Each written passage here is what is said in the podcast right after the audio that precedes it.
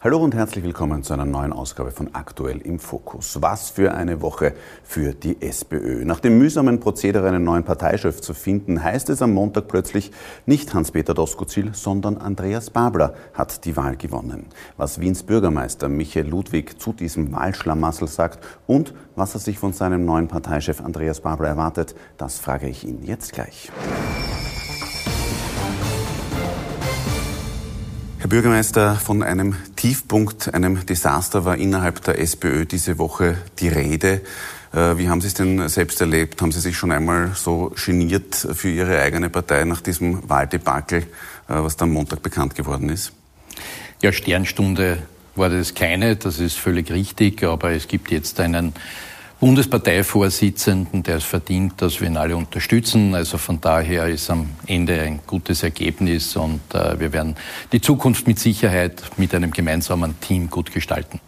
Was der Rückblick hat gesehen, ein Fehler, jemanden als Leiterin der Wahlkommission zu installieren, die eine deklarierte Anhängerin eines der beiden Kandidaten, in dem Fall von Hans-Peter Doskozil, war? Naja, es war ja ursprünglich äh, Vorsitzender der Wahlkommission mit Professor Harry Kopitz, ein sehr versierter, erfahrener Funktionär, der aufgrund auch der Diskussionen, die es in der Wahlkommission gegeben hat, dann aus gesundheitlichen Gründen diese Funktion zur Verfügung gestellt hat. Äh, aber prinzipiell zeigt sich, es macht schon Sinn, dass äh, Persönlichkeiten, die auch Erfahrung haben im Ablauf, äh, eine solche verantwortungsvolle Tätigkeit übernehmen bei all dem äh, Ärger, äh, den es da jetzt über das Vorgehen äh, gegeben hat, wie groß war denn auch die Freude bei Ihnen, dass es jetzt schlussendlich doch Andreas Babler geworden ist? Sie haben mir auch gleich umgehend öffentlich über Twitter gratuliert. Ja, es ist vor allem die Freude groß, dass es eine Entscheidung gibt, denn das ist jetzt ein Prozess, der nicht Monate, sondern Jahre andauert und ich habe sehr bedauert, dass die Bundesparteivorsitzende Doktorin Rende Wagner nicht die Unterstützung gehabt hat, die sie verdient hätte. Man hätte sich da vieles ersparen können und diese sehr langen Personaldiskussionen haben oft abgelenkt von den sehr guten Inhalten, die die Sozialdemokratie erarbeitet hat. Also von daher gibt es auch eine Erleichterung, dass es jetzt eine endgültige Entscheidung gibt und es sind alle gut beraten, sich jetzt hinter diese Entscheidung zu stellen. Worin sehen Sie denn jetzt den größten Vorteil für die SPÖ, dass Andreas Babler der neue Parteichef ist? Ja, Andreas Babler steht ganz stark für den Markenkern der Sozialdemokratie. Also er ist sicher ein sehr glaubwürdiger Funktionär, dem es gelingt, nicht nur innerhalb der Sozialdemokratie Menschen anzusprechen, sondern junge Menschen auch außerhalb der SPÖ. Das hat sich gezeigt bei vielen seiner Auftritte. Es sind auch viele Menschen wegen ihm zur Sozialdemokratie äh, gekommen, die sich jetzt auch äh, verstanden fühlen. Und äh, von daher ist es sicher ein großer äh, Vorteil. Und äh, von daher wird er in einem Gesamtteam eine herausragende Rolle als Bundesparteivorsitzender zu spielen haben. Und ich denke, wir sind gut beraten, ihn jetzt bei diesem Weg zu unterstützen. Fürchten Sie da jetzt auch, Andreas Babler ist ja eben ein Proponent äh, des linken Flügels in der SPÖ, äh, dass man da sich auch dann zu sehr auf linke Wählerschichten konzentriert, ja sogar verengt. Erste Umfragen, auch wenn die jetzt äh, noch sehr früh natürlich sind, Laut ersten Umfragen liegt da die SPÖ derzeit bei 20 Prozent. Also fürchten Sie da auch, dass man sich eben durch diese linke Politik auch dann zu sehr links verengt? Also die Sozialdemokratie war immer eine Bewegung, die sehr breit aufgestellt war. Das ist auch die Stärke äh, der Sozialdemokratie. Diesen Weg sollte man auch nicht verlassen, äh, dass es Persönlichkeiten gibt, die unterschiedliche Teile der Gesellschaft repräsentieren, macht Sinn. Und Andi Babler ist da zweifellos einer ganz wichtigen äh, Frontspieler, die hier eine große Rolle zu spielen haben. Aber es wird darüber hinaus auch andere Personen geben, die sich verstärkt auch um die unterschiedlichen Zielgruppen in einer immer stärker ausdifferenzierten Welt kümmern werden. Jetzt hat Andreas Babler knapp vor dem Parteitag äh, aufhorchen lassen, zwar mit Aussagen, die schon äh, drei Jahre alt waren, aber eben mit einem Anti-EU-Kurs eigentlich der Marke FPÖ. Sie haben daraufhin dann eine klare Positionierung für einen pro-europäischen Weg gefordert. Reicht Ihnen das schon aus, was es da bisher gegeben hat? Weil das Dementi von, von Babler war ja ein bisschen halbherzig, man hätte ihn da falsch verstanden, die Aussagen seien aus dem Zusammenhang gerissen. Also wünschen Sie sich da auch noch wirklich ein, ein stärkeres proeuropäisches Bekenntnis von Andreas Babler? Also für mich ist klar, dass es immer wieder auch Kritikpunkte geben kann an der Europäischen Union. Das ist äh, für mich selbstverständlich. Auch für mich wäre eine stärkere Betonung äh, von sozialen Fragen, arbeitsrechtlichen Fragen äh, wichtig. Aber dessen ungeachtet ist ein gemeinsames Europa wichtig für uns, speziell auch für uns in Österreich, einem relativ kleinen, exportorientierten Land. Und wenn wir in Zukunft äh, auch im internationalen Wettbewerb wirtschaftlich eine Rolle spielen wollen, dann werden wir das nur in einem gemeinsamen Europa machen können. Und dazu kommt, dass ich der Meinung bin, dass wir in Europa, was die Einstellung zur Demokratie betrifft, äh, ein Gesellschaftsmodell entwickelt haben, das auch in Konkurrenz zu anderen Teilen der Welt steht und das wir auch verteidigen sollen, gemeinsam verteidigen sollen. Also von daher ist trotz aller Kritik für mich ein gemeinsames Europa unerlässlich und die Europäische Union hat zu Recht äh, auch den Friedensnobelpreis bekommen und äh, von daher ist es auch ein ganz wichtiges Element der Friedenssicherung. Und von daher bin ich überzeugt und ich habe da auch persönliche Gespräche mit Andi Babler geführt, dass er das auch so sieht und äh, dass wir da ganz gemeinsam für ein noch besseres Europa eintreten, aber für ein gemeinsames Europa in der Europäischen Union. Wie glaubhaft kann denn der Andreas Babler jetzt einen pro-europäischen, pro-EU-Weg auch äh, äh, verdeutlichen, wenn er es da in diesem Zwei-Stunden-Gespräch eigentlich äh, kein einziges Mal schafft, die friedensstiftenden Maßnahmen, die die EU gesetzt hat, zu erwähnen, sondern da eher von diesem imperialistischen Projekt spricht. Also ähm, werden wir da in Zukunft auch eine EU-kritischere SPÖ erleben? Na, wir werden eine SPÖ erleben, die großen Wert darauf legt, äh, dass in dem gemeinsamen Europa, in der Europäischen Union äh, nicht nur Interessen von Wirtschaft und äh, großen Betrieben im Vordergrund stehen, sondern verstärkt auch die Rolle der Interessen der Haushalte, der Arbeitnehmerinnen und Arbeitnehmer, der Pensionisten, der in Ausbildung befindlichen Jugendlichen verstärkt gehört werden. Und von daher finde ich das großartig, dass der Präsident des österreichischen Gewerkschaftsbundes, Wolfgang Katzian, jetzt auch vor wenigen Tagen gewählt worden ist zum Präsidenten des Europäischen Gewerkschaftsbundes. Denn das ist ein Zeichen dass äh, Wolfgang Katzian als Person sehr geschätzt wird, aber dass auch die Gewerkschaften in, Österreich eine große Rolle spielen und dass die Sozialpartnerschaft als Modell in der Europäischen Union als Vorbild fungiert. Darauf können wir stolz sein, das müssen wir weiter ausbauen und von daher glaube ich, hat die Sozialpartnerschaft, die wir in Österreich seit vielen Jahren und Jahrzehnten leben, auch eine große Vorbildfunktion für ein gemeinsames Europa. Daran sollte man verstärkt arbeiten. Und äh, sollte daran auch Andreas Babler verstärkt arbeiten? Also würden Sie sich da wünschen, dass es da jetzt in naher Zukunft auch tatsächlich ein äh, klares äh, Bekenntnis zur Europäischen Union gibt?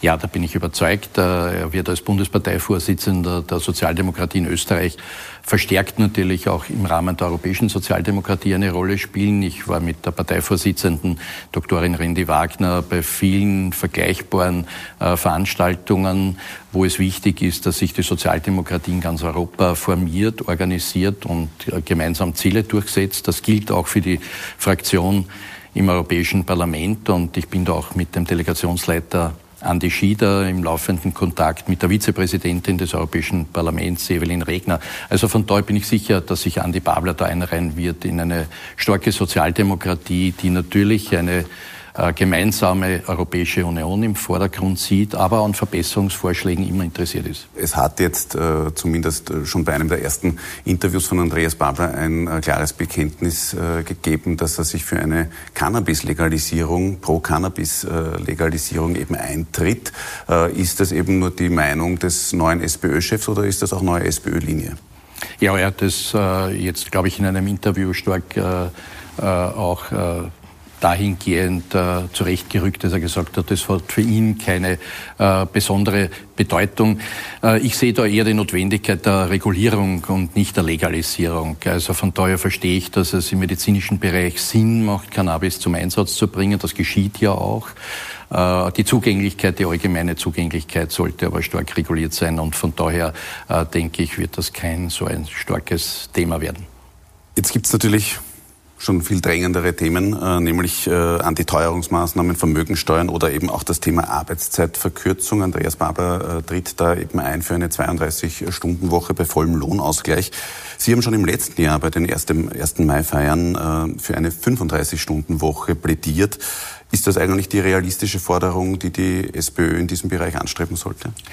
Ich bin ja generell für Vereinbarungen der Sozialpartner in diesem Bereich. Das gilt für Lohn- und Gehaltsvereinbarungen, genauso für Arbeitszeitregelungen. Warum? Weil die Sozialpartner am besten wissen, in welchen Branchen welche Möglichkeiten sinnvoller zum Einsatz zu bringen sind. Von daher war ich auch gegen einen gesetzlichen Mindestlohn. Ich bin für einen Mindestlohn, der allerdings kollektivvertraglich vereinbart wird. Und äh, von daher gilt es auch für die Arbeitszeiten. Wir haben ja Branchen, da wird ja auch jetzt schon nicht mehr 40 Stunden gearbeitet. Es gibt Branchen, die schon ganz stark in Richtung 35-Stunden-Woche unterwegs sind. Es gibt Branchen, wo ein Vier, eine Vier-Tage-Woche ausprobiert wird. Äh, es ist vieles auch eine Frage der Organisation, weil das einfach unterschiedlich ist. Es sind die Herausforderungen in der Industrie andere als im Gastgewerbe. Und da wissen die Arbeitgeberverbände und die Gewerkschaften besser, welche Regelungen sinnvoller sind. Und äh, von daher würde ich das äh, auch den Sozialpartnern überlassen. Aber richtig ist, die Sozialdemokratie hat sich immer seit Bestehen für geregelte und kürzere Arbeitszeiten eingesetzt. Äh, das hat mit dem Acht-Stunden-Tag, mit der Forderung des Acht-Stunden-Tages begonnen und äh, ist jetzt seit äh, vielen Jahren relativ gleich geblieben. Und von daher ist es durchaus legitim, darüber nachzudenken, wie man Produktionsfortschritte nutzen kann, auch für eine Reduzierung der Arbeitszeit, aber in welchem Ausmaß und in welchen Bereichen, das würde ich den Sozialpartnern überlassen. Aber dass die Sozialdemokratie auch in dieser Frage ganz an der Schulter Schulter an Schulter mit den Gewerkschaften stehen, ist richtig und äh, ich bin überzeugt, dass es da schrittweise der Situation angepasste Regelungen geben wird. Für wie realistisch halten Sie das jetzt, dass es äh, tatsächlich in den kommenden Jahren zu so einer breitfächigen äh, äh, Ausbreitung eben der 32-Stunden-Woche bei vollem Lohnausgleich kommt? Es wird abhängig sein von der weiteren Entwicklung, die wir zum Teil jetzt noch nicht abschätzen können. Das ist die Situation am Arbeitsmarkt. Wir haben derzeit eine starke Nachfrage nicht nur nach Fachkräften, sondern nach Arbeitskräften generell. Wir haben allerdings auch gleichzeitig eine starke Entwicklung im Bereich Digitalisierung, künstlicher Intelligenz, die wir heute noch gar nicht abschätzen können, in welcher Dimension sich das auch in den nächsten Jahren auf den Arbeitsmarkt auswirken wird. Wir haben einen starken Bedarf nach Mitarbeiterinnen und Mitarbeitern im personennahen Dienstleistungsbereich, also Stichwort Gesundheit, Pflege zum Beispiel. Wir haben die Möglichkeit, durch die Digitalisierung Arbeitsplätze zu reduzieren, auch die Arbeitszeit zu reduzieren im Verwaltungsbereich beispielsweise. Also von daher wird man die Unterschiedlichkeit äh, des Arbeitsmarktes hier im Auge behalten müssen. Prinzipiell äh, wird sinnvoll sein, Produktionsfortschritte auch für Arbeitszeitverkürzung heranzuziehen, wobei ich der Meinung bin, Arbeit hat generell für den Menschen eine wichtige äh, Bedeutung. Äh, ich sehe Arbeit nicht nur als Problem, sondern auch als einen großen Wert an sich für die Menschen, auch für die Rolle, die ein Einzelner in einer Gesellschaft spielen kann. Also von daher sehe ich Arbeit nicht nur als Belastung, sondern auch als eine Notwendigkeit, einen wichtigen Verantwortungsbereich in einer Gesellschaft zu übernehmen. Sie haben jetzt diese Woche bei der Landeshauptleutekonferenz auch Gelegenheit gehabt, mit Hans-Peter Doskozil äh, zu sprechen.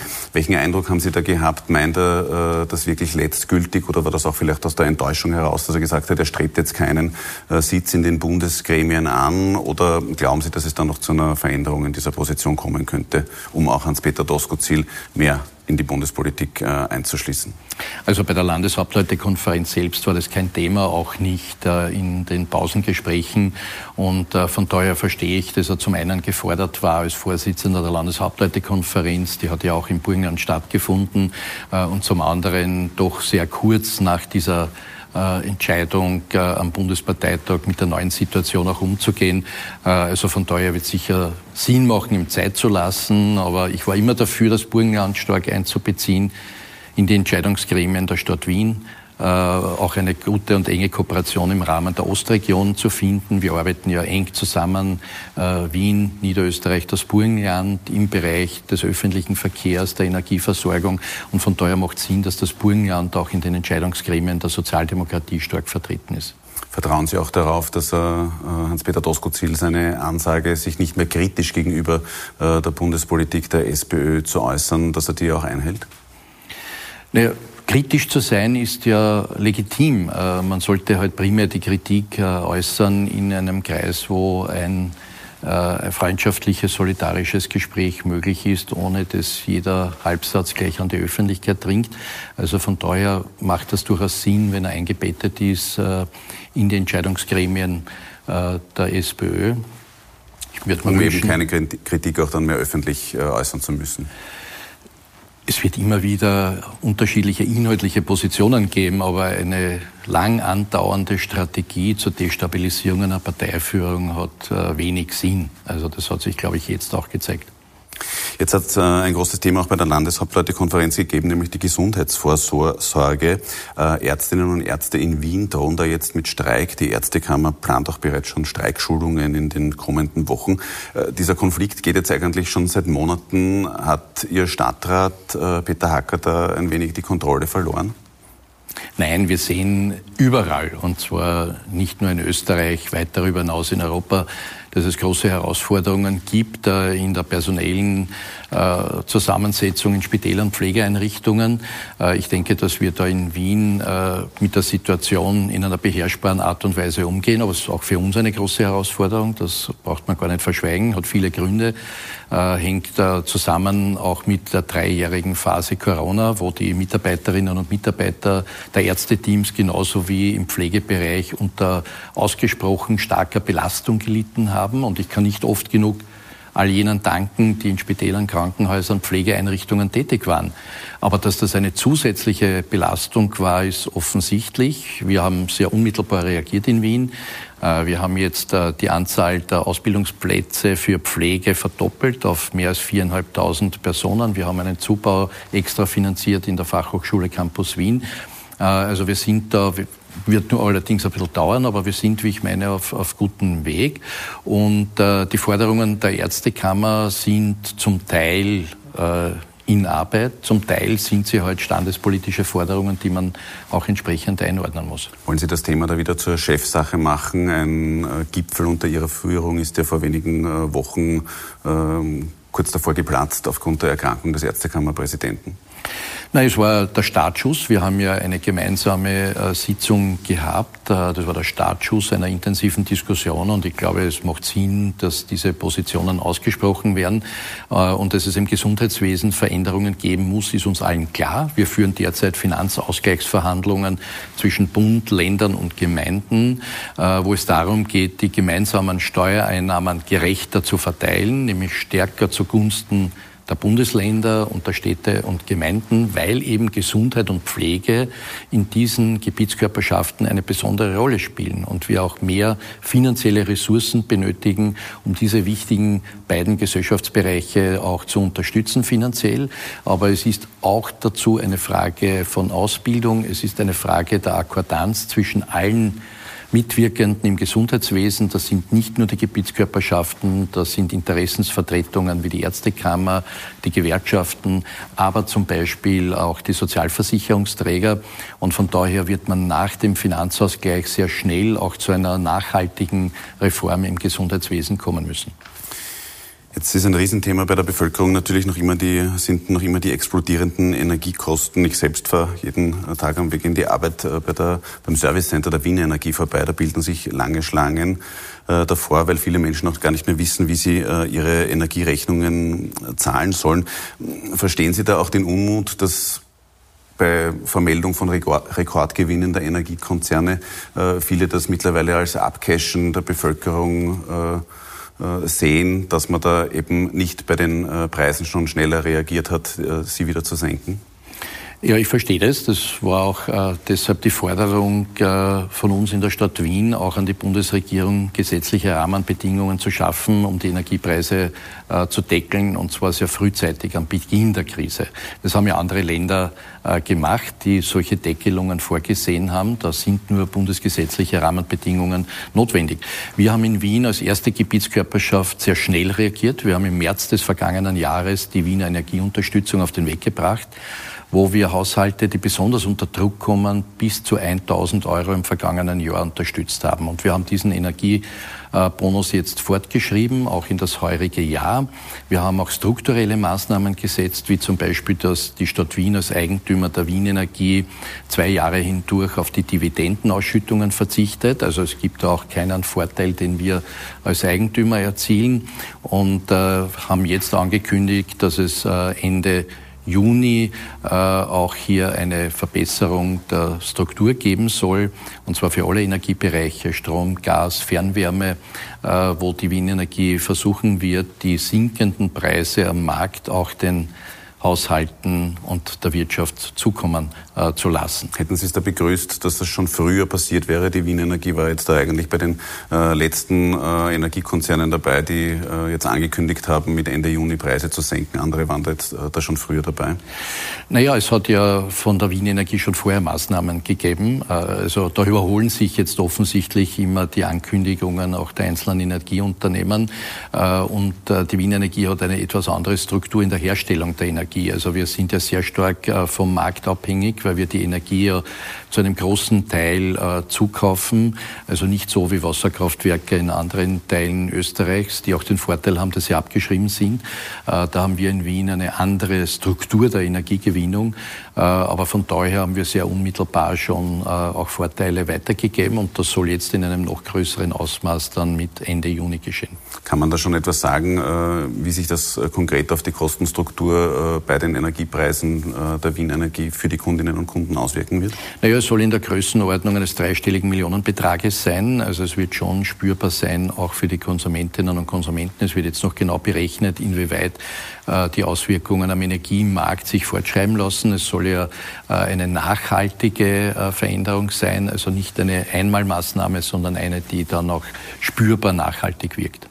Abschließende Frage. Die Stadt Wien ist ja auch Eigentümerin des äh, Wiener Ernst-Happel-Stadions und äh, dort finden Ende Juli zwei Konzerte der deutschen Band Rammstein statt. Deren Sänger Till Lindemann ist äh, derzeit mit zahlreichen Vorwürfen von jungen Frauen konfrontiert. Die Frauenministerin Susanne Raab hat jetzt diese Woche auch die Stadt Wien aufgefordert, Sicherheitskonzepte zu präsentieren. Ähm, was sagen Sie dazu? Naja, die Frau Bundesministerin äh, braucht uns nicht auffordern, denn äh, wir sind in dieser Frage in Wien sehr sensibel. Wir nehmen das auch sehr ernst. Äh, wir tun ja auch was und äh, es gibt bei Großveranstaltungen sogenannte Awareness-Teams, Sicherheitszonen für Mädchen und Frauen, auch zusätzliche Beratungen, wie man mit solchen Situationen umgeht. Und ich gehe davon aus, dass äh, die Veranstalter, mit denen wir in dieser Frage auch im Kontakt sind, einwirken auch auf diese äh, Gruppe, dass sie die Vorwürfe aufklärt. Soviel ich weiß, ist das schon auch juristisch in die Wege geleitet und äh, ich hoffe, dass bis zu den beiden Konzerten am 26. und 27. Juli die Vorwürfe aufgelöst werden, beziehungsweise dass dann Konsequenzen gezogen werden. Ist es für Sie da als Konsequenz auch äh, vorstellbar, als äh, Stadt Wien zu sagen, äh, Backstage-Partys nach dem Konzert am Areal sind verboten? Das ist durchaus eine denkbare äh, Variante und äh, von daher sind wir mit dem Veranstalter im direkten Gespräch. Und äh, ich gehe davon aus, dass diese beiden Konzerte in Wien über die Bühne gehen werden, ohne dass es solche Vorwürfe geben wird. Darauf werden wir besonders achten. Herr Bürgermeister, vielen Dank für das Gespräch. Danke Ihnen.